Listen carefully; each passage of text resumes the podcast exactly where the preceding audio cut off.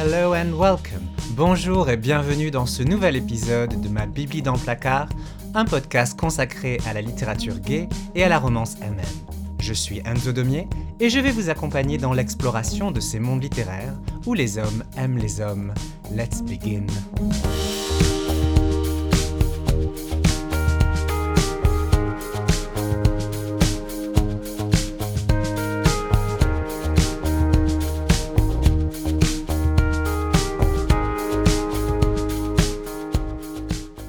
Dans un bref essai publié en mars 2018 et intitulé Pourquoi y a-t-il tellement de romances gays écrites par des femmes hétéros? Claire Rudy Foster, autrice trans-américaine, dénonce les dérives de ce que l'on nomme la romance MM. À ses yeux, les femmes hétéros devraient éviter d'écrire des histoires d'amour entre hommes. Dans cet épisode, je voudrais explorer avec vous ces arguments, car il me semble intéressant d'avoir une discussion plus nuancée sur les problèmes éthiques que soulève le monde de la romance MM. D'un point de vue strictement quantitatif, la majorité de la production est écrite par des femmes hétéros à l'attention de lectrices, elles aussi hétéros.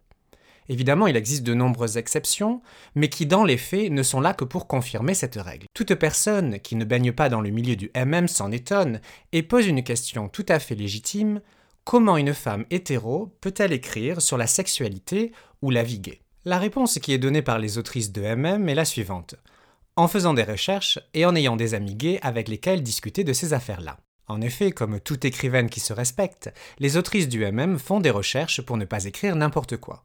Jusque-là, rien de plus normal. Toutefois, quand cette question est abordée, on sent une certaine crispation de la part de l'autrice, ou même des lectrices si elles ont elles aussi à répondre à cette question. De la crispation, voire peut-être un certain malaise. Car la question ne porte pas seulement sur leurs compétences, mais aussi sur la légitimité d'une telle entreprise.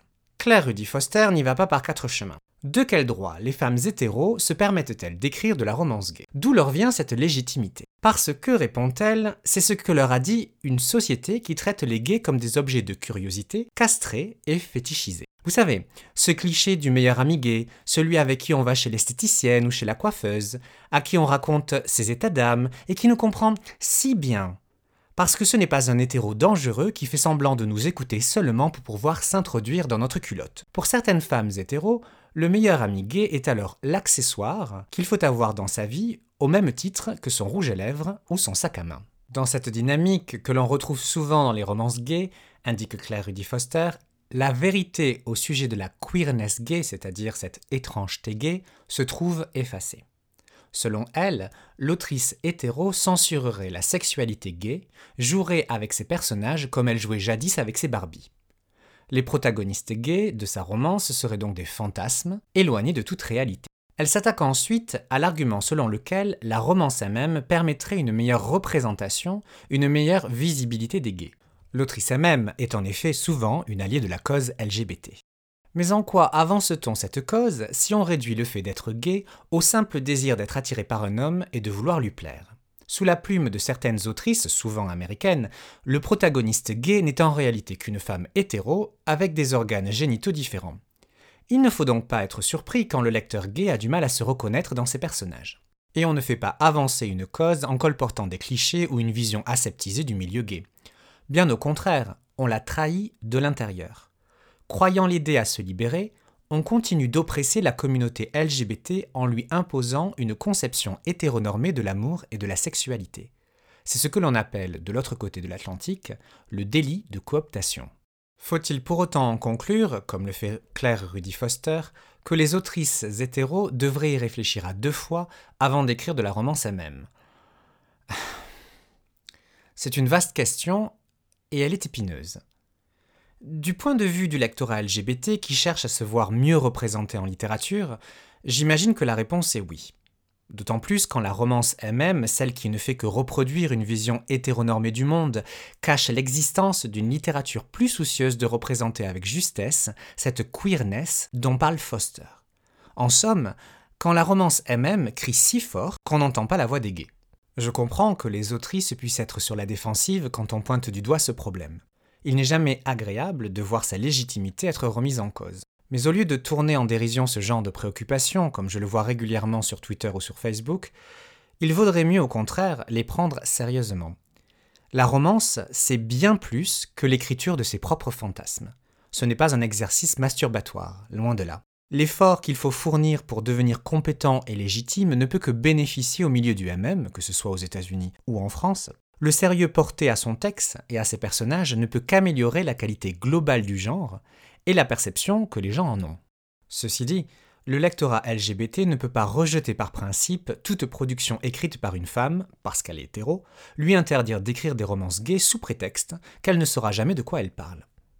Oui, c'est vrai, elle ne pourra jamais faire l'expérience d'être un homme gay, mais elle peut très bien tomber juste et ainsi enrichir le regard de son lecteur ou de sa lectrice. D'ailleurs, un certain nombre d'autrices prennent très sérieusement leur mission et se tiennent éloignées des clichés du genre. Il faut le souligner ici, et en tant qu'homme gay, je les en remercie. Le grand débat sur l'appropriation et la cooptation, très vivace dans l'anglophonie depuis quelques années et qui a débarqué récemment aussi en France, ne doit pas être fondé sur l'intolérance ou sur une forme de censure. L'autrice dispose du droit fondamental et inaliénable d'écrire ce qu'elle veut. Si elle se soucie réellement des problématiques LGBT, comme elle l'affirme souvent, elle fera l'effort de sortir de sa bulle, de son monde, pour réellement comprendre l'étrangeté, la queerness des gays. Ce souci d'être plus réaliste dans son approche ne veut pas dire que la romance elle-même devrait parler d'homophobie pour sonner juste. Bien au contraire, tout le monde a besoin de textes légers, et l'expérience d'être gay, même si elle ne ressemble pas tous les jours à une promenade dans le parc, n'en est pas moins constituée de moments de légèreté, de joie et d'insouciance. À mes yeux, la division ne devrait donc pas se faire en fonction du sexe ou de la sexualité de l'auteur et de l'autrice, mais plutôt en fonction de l'approche artistique adoptée. C'est cette exigence du juste qui devrait être au cœur même de toutes les entreprises de romance MM. Pour conclure, j'aimerais faire remarquer qu'il revient à toute la communauté du MM, dans laquelle je m'inclus aussi, de veiller à ce que les voix qui se font entendre sur le sujet ne chantent jamais faux, et accompagnent harmonieusement, sans les recouvrir, les voix diverses de la communauté gay. Si les acteurs du MM, ces autrices, ces lectrices, ces éditrices, décident d'ignorer ou de minimiser ces problèmes éthiques, sous prétexte qu'il s'agit d'une simple littérature de divertissement et qu'il ne faut pas se prendre la tête sur le sujet, ils mériteront peut-être qu'on les suspecte de cooptation, d'appropriation, voire d'exploitation de la communauté LGBT. Et je pense qu'absolument personne ne souhaite courir ce risque.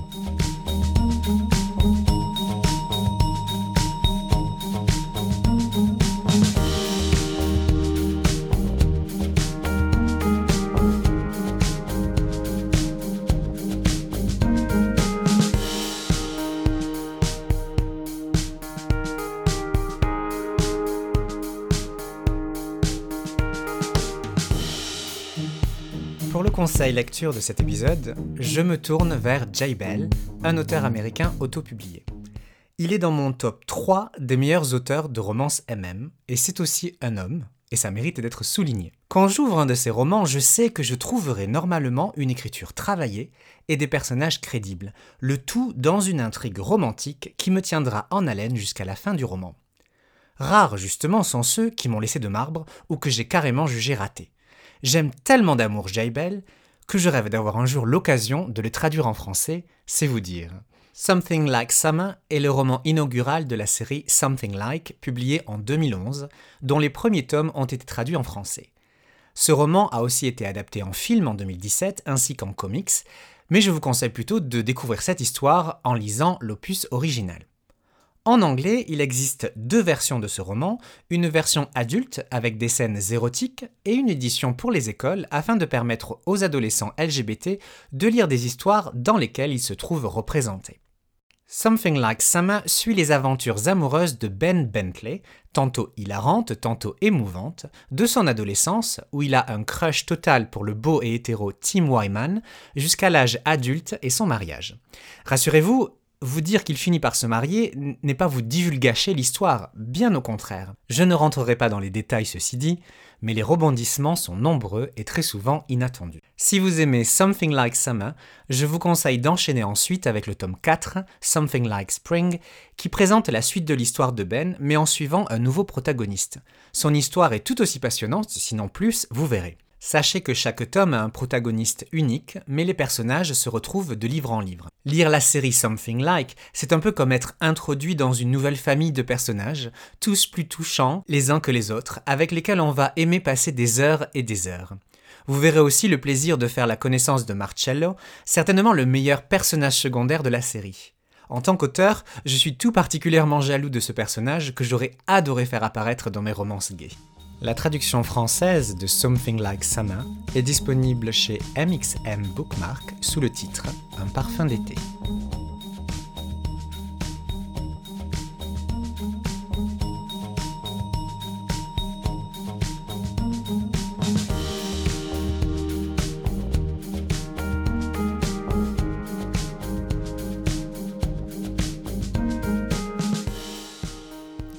La minute poésie du jour est consacrée à Paul Verlaine avec un poème tiré du recueil Ombresse daté de 1891.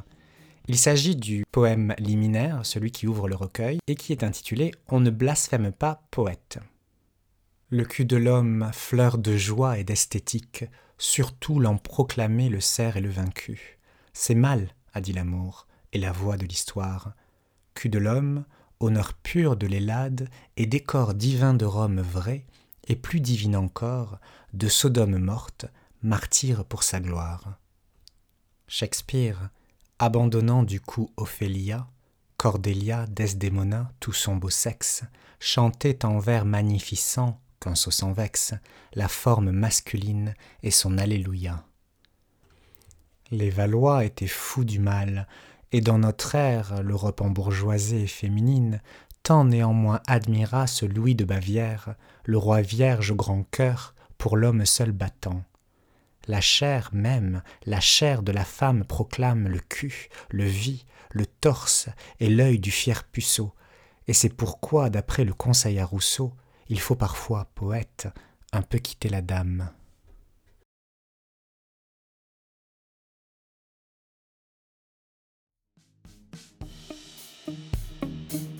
Et voilà, c'est déjà terminé pour cet épisode de ma Bibli dans le placard. Je vous remercie de m'avoir écouté jusqu'au bout.